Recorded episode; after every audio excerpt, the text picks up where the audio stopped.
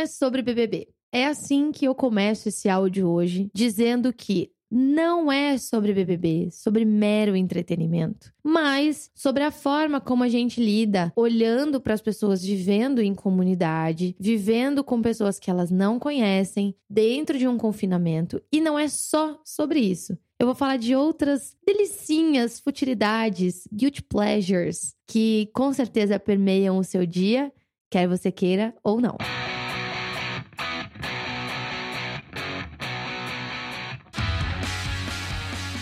Alô, eu sou a Bruna Messina e hoje eu quero bater um papo muito leve. Essa vai ser uma temporada que vai oscilar entre episódios muito tranquilos, como o de hoje, que talvez não seja tão tranquilo assim, mas também episódios instrutivos, inspiradores, como por exemplo foi a nossa grande estreia. Fala sério que o último episódio estava incrível, né? Enfim, eu sou uma pessoa que ama entretenimento sim, eu gasto um dinheiro que eu não deveria com streamings.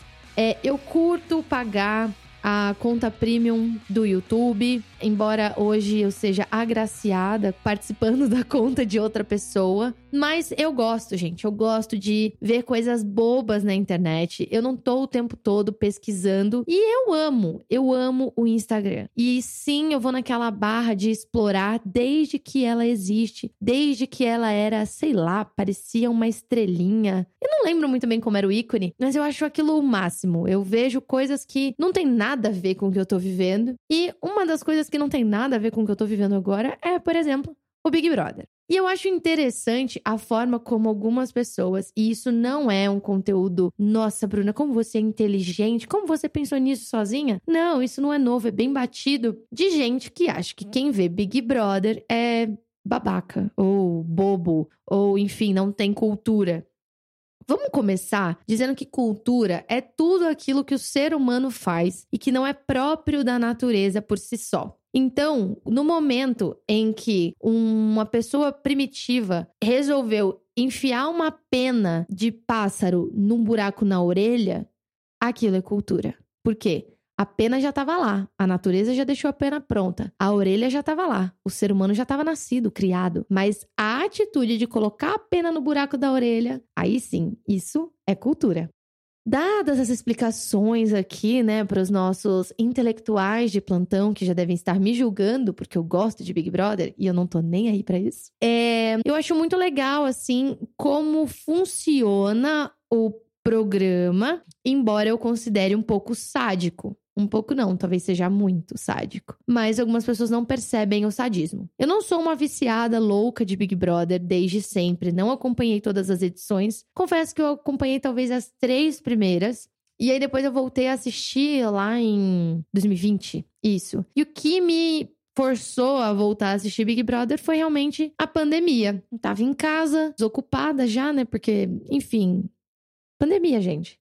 E o Big Brother segurou a gente bem em 2020, né? O lance dos shows, o lance da galera. Cara, eles vivendo sem máscara lá dentro do Big Brother e tudo mais, a gente morrendo de inveja das festas. Mas, querendo ou não, é um movimento social, é um movimento antropológico acontecendo ali. Pessoas sendo vigiadas. Eu já ouvi dizer, e eu não tenho como provar se é verdade ou não, que existe ali um roteiro. Eu não duvido que isso aconteça, de que algumas pessoas são brifadas antes de entrar. Mas eu também não duvido que, em alguns momentos, as pessoas não conseguem manter o personagem delas, sendo brifadas ou não. E entrando na parte do sendo brifadas ou não, todo mundo que entra quer mostrar que não está fingindo nada. Agora fala a verdade. Se nem no nosso trabalho a gente consegue ser completamente, né, a gente mesmo, ou em algumas, algumas festas familiares a gente precisa colocar uma máscara da sociabilização, imagina com o Brasil inteiro assistindo, né, o que a gente está fazendo ou deixando de fazer. Eu confesso que eu tenho muita vontade de entrar no Big Brother. Eu acho que seria uma experiência muito interessante eu fico ali olhando e falo, cara, eu geraria muito entretenimento e tudo mais. E eu parei para refletir que eu acho que muitas pessoas pensam isso, que elas gerariam muito entretenimento. Porque na nossa ótica, a nossa narrativa é incrível, né? A nossa narrativa é legal. Nós somos super interessantes, pessoas interessantes. E aí eu parei para pensar, falei, ah, talvez eu não seja uma pessoa tão interessante assim. Mas, caso você, Boninho, queira aí testar, né, colocar uma ministra religiosa evangélica dentro aí das paredes do, do Projac, tô aceitando, tá bom? O que que tá rolando nessa edição, né? Hoje eu tô gravando na quinta-feira após a expulsão da Jade Picon. Então, hoje tem prova do líder, e você já deve saber quem é o líder. E quando esse áudio for pro ar, vai ser no dia da eliminação de alguém, que eu não sei quem vai ser. Então, já sabe que dia que eu tô, né? Não sei quem vai ser o líder hoje, não, não sei como é que tá a casa, porque eu fiquei extremamente irritada com a forma como a internet crucificou essa menina. Jade. Não tava torcendo por ela, não era minha candidata favorita. Quando ela entrou, eu achei muito legal, assim, ela ser muito diferentona e ela é muito novinha. Mas, gente, assim, ela tava lá por pura diversão. A Jade Picon não precisa do dinheirinho da Globo. Aliás, dona Globo, já tá na hora de dar uma reajustada no valor do prêmio, né? Porque com duas, três propagandinhas, a galera já faz o prêmio e talvez seja por isso que essa edição é tão ruim. Sim, essa edição é a pior que eu já assisti em toda a minha vida. As pessoas têm muito medo do cancelamento, assim como na edição anterior. As pessoas estão com muito medo do cancelamento, mas elas já perceberam que uh, o público da internet esquece rápido, perdoa fácil. Vide Carol com K, Uh, Lumena, Bianca Andrade, também conhecida como Boca Rosa, Flaislane, Prior. Ai, coitado, ato falho.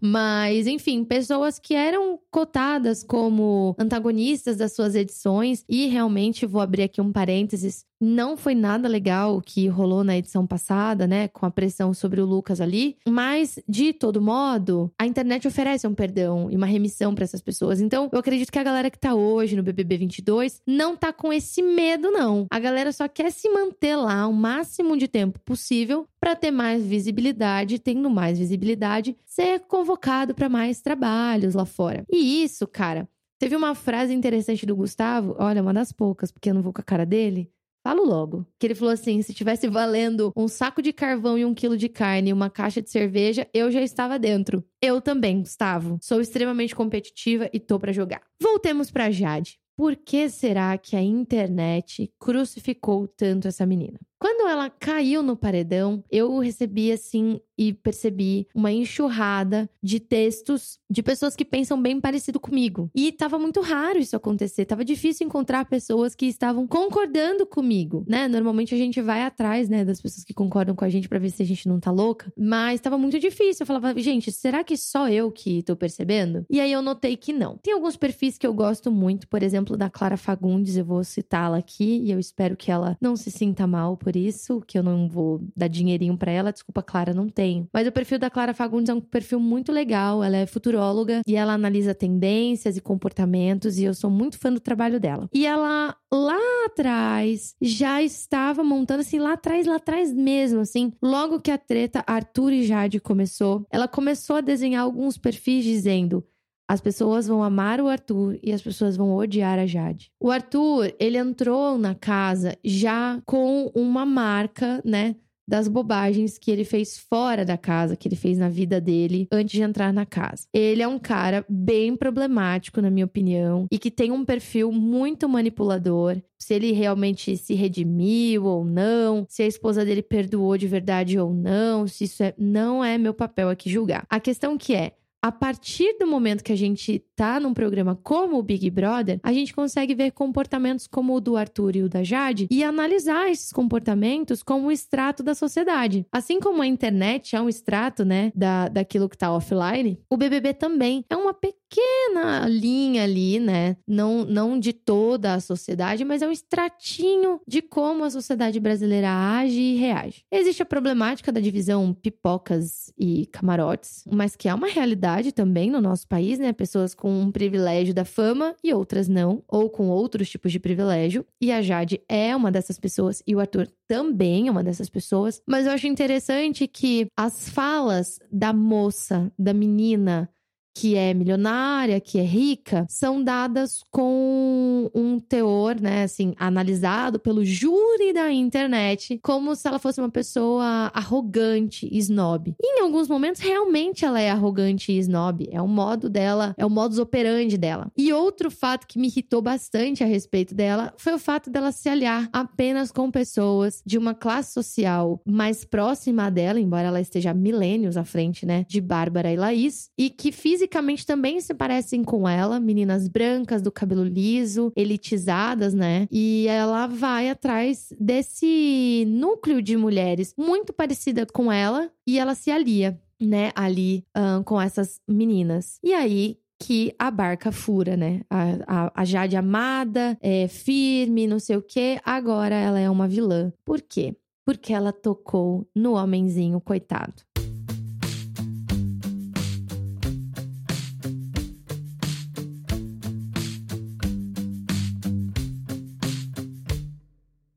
E é esse papel de homenzinho coitado que me irrita completamente e que assim, segundo a Vivi da Costa, né, que vai ser uma das nossas futuras entrevistadas aqui no podcast e que é uma pessoa com quem eu tenho graças a Deus conseguido manter algum tipo de contato e a Vivi abençoa muito a minha vida, embora talvez ela não saiba disso, é que o Brasil está num relacionamento abusivo com Arthur Aguiar na fase de negação. Essa é uma fala da Vivi, tá? Não fui eu que elaborei essa frase. Mas é maravilhosa. O Brasil está numa fase de negação em relação ao relacionamento abusivo com Arthur Aguiar. Arthur Aguiar é também um cara de um discurso que eu, cara, Arthur, saia do BBB e dê curso de oratória e de, como é que fala, planejamento de discurso. Um homem que já traiu a sua esposa, dezenas de vezes, que foi a público essa história e que ele consegue ser perdoado pela mulher, pela família e por todo o Brasil e ainda ser o mocinho da história, cara, esse cara tem talento. E ele usa essa, esse carisma dele, esse talento, para também fazer ali as suas relações na casa e para fazer essa relação com as câmeras, com a gente que tá do lado de fora. E aí se levanta um grupo que é o grupo que mais me irrita. O grupo de mulheres defensoras de homens. E esse também não é um termo meu, é um termo da Clara Fagundes, que ela fala a respeito desse grupo de mulheres que são defensoras de homens. E a questão não é que a gente tem que concordar com tudo que a Jade fez e aplaudir ela simplesmente pelo fato dela ser mulher. Não, gente, acho que ela fez muita cagada. Discordo completamente com o jogo da Laís e com o jogo da Bárbara, que já saiu faz tempo. Mas não tem como perceber que o público analisa Jade e Arthur com o mesmo peso e a mesma medida. A gente é muito injusto com a menina, porque ela é branca milionária e jovem, e a gente é conivente com um cara que deve ter uns 36 anos, mais ou menos, eu não sei exatamente a idade do Arthur, mas ele deve ter por aí, um cara também, um homem cis, hétero, branco, que, cara, ele é um manipulador de primeira categoria. Ele, assim, é profissional em manter as pessoas cativadas. E aí, na edição, como é o que dá mais audiência, na audição pública, na, na edição, desculpa, pública, a gente sempre vê a Jade nessa postura de firmeza, de palavras, assim, firmes e não sei o quê. E o Arthur pela casa, como aquele cachorrinho excluído, né? É no Juliette verso que ele tá, né? Ninguém é amigo dele, ninguém é aliado dele. Ai, que dó, coitado. É o hard hard, né? Ó vida, ó céus, ó azar. E quando entra no ao vivo, o cara vira o bichão. Nossa, o Arthur não vai comer essa semana, porque ele jantou todo mundo. O cara tem um discurso muito bom. E aí eu quero problematizar fazendo uma pergunta. Por que que uma mulher tendo atitudes masculinas que nós consideramos como sociedade, atitudes masculinas, firmeza, estratégia, né, e coisas desse tipo, até um pouco de arrogância, por que, que a gente crucifica essas mulheres? E um homem que toma decisões de vitimismo, de isolamento, de uma aparente sensibilidade, né? Ele pega ali o Thiago Abravanel e eles se abraçam. Ai, o Abravanel é gay. Nossa, que homem hétero legal esse que é melhor amigo dos gays. E a gente exalta esse cara que é um manipulador de primeira categoria? Fica aí o questionamento. Se eu acho que isso tem a ver apenas com Big Brother, tá muito longe de ter a ver só com Big Brother. Eu acredito que eu falei muito sobre Big Brother, mas não é sobre BBB, né? É sobre é, esse é o meu guilty pleasure. Eu gosto de assistir Big Brother. Eu gosto de assistir realities em geral. Sou uma viciada em reality show. Eu gosto de reality show de comida, eu gosto de reality show de arte. Se você nunca assistiu e você tem Netflix, assista Glow Up, um reality show de maquiadores. Tem duas temporadas em Londres que acontece essa é, na Inglaterra, né? Então, uh, nossa, parabéns, ela sabe onde fica Londres. É um reality show de artistas de maquiagem e eu, particularmente, como já atuei como maquiadora, amo, mas que vai para além também da maquiagem, tem as relações, tem o trabalho. Então, você que é um prestador de serviço, você que trabalha na área de moda, de todo tipo de moda, você que é social media, cara, vale muito a pena assistir esse reality, porque tem de tudo. Tem fotografia, tem passarela, tem criatividade, tem, enfim, muita coisa deliciosa. E você consegue enxergar Dentro de um reality show de maquiagem, por exemplo, quem é o vilão, quem é o mocinho, quem tem uma história, uma narrativa de superação, quem a gente acha que merece mais, quem a gente acha que merece menos. Eu gosto, inclusive, olha, esse reality show bato palma pra mim porque eu assisto. Em português chama. Ai, caramba! Vidrados.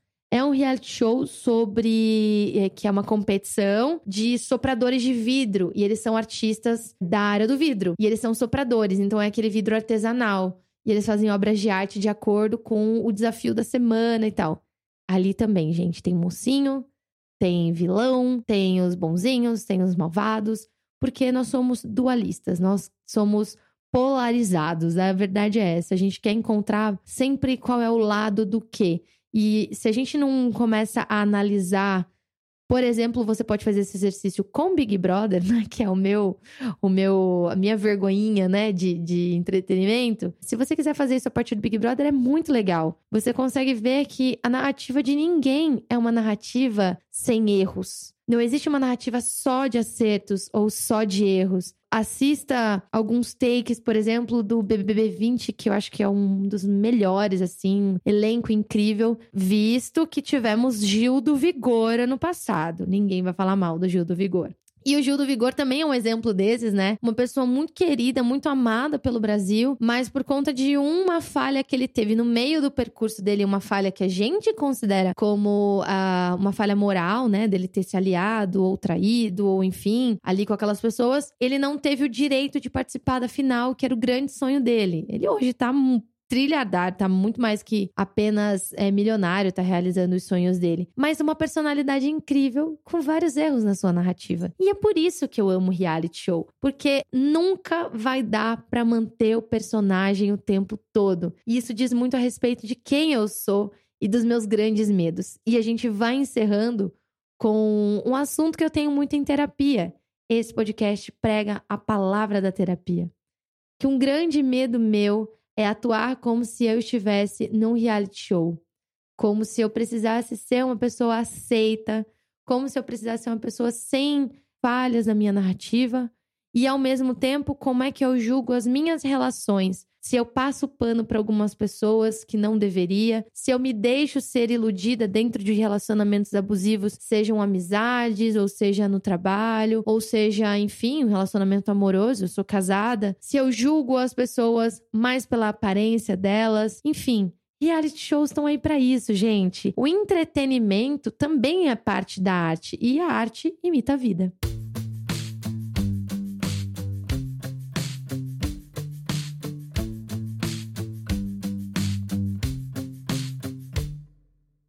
Espero que você tenha tido paciência e refletido, entendido o que eu quis dizer com todo esse bolo de coisas a respeito de Big Brother.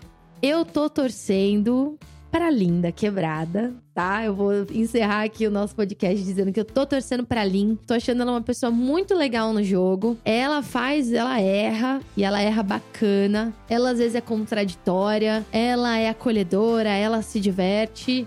E, cara, queria muito que a Lin ganhasse. Quero muito que a Laís saia logo para eu conseguir voltar a assistir, mas talvez eu queira que a Eslovênia saia antes.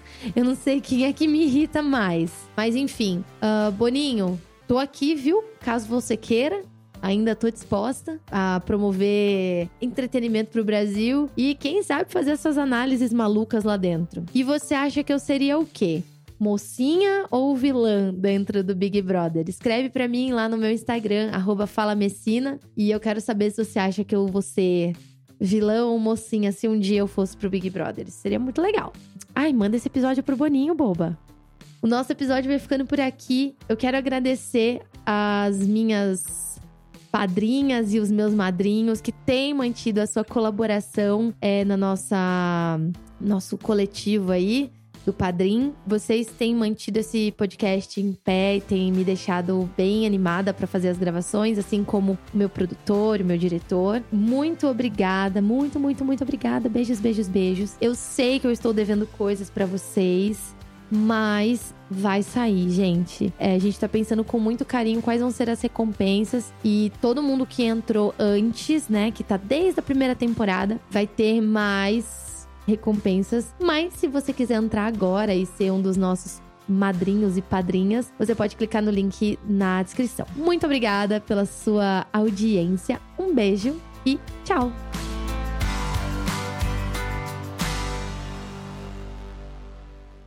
Esse podcast foi produzido por Repente Conteúdo Criativo.